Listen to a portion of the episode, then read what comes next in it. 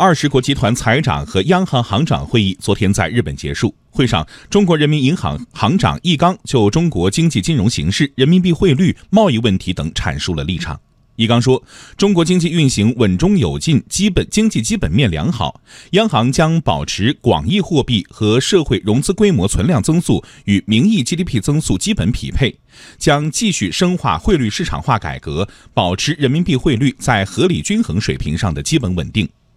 易纲强调，二十国集团各方应共同显示出合作解决贸易摩擦的意愿，向国际社会发出积极信号。中国宏观政策空间充足，政策工具箱丰富，有能力应对各种不确定性。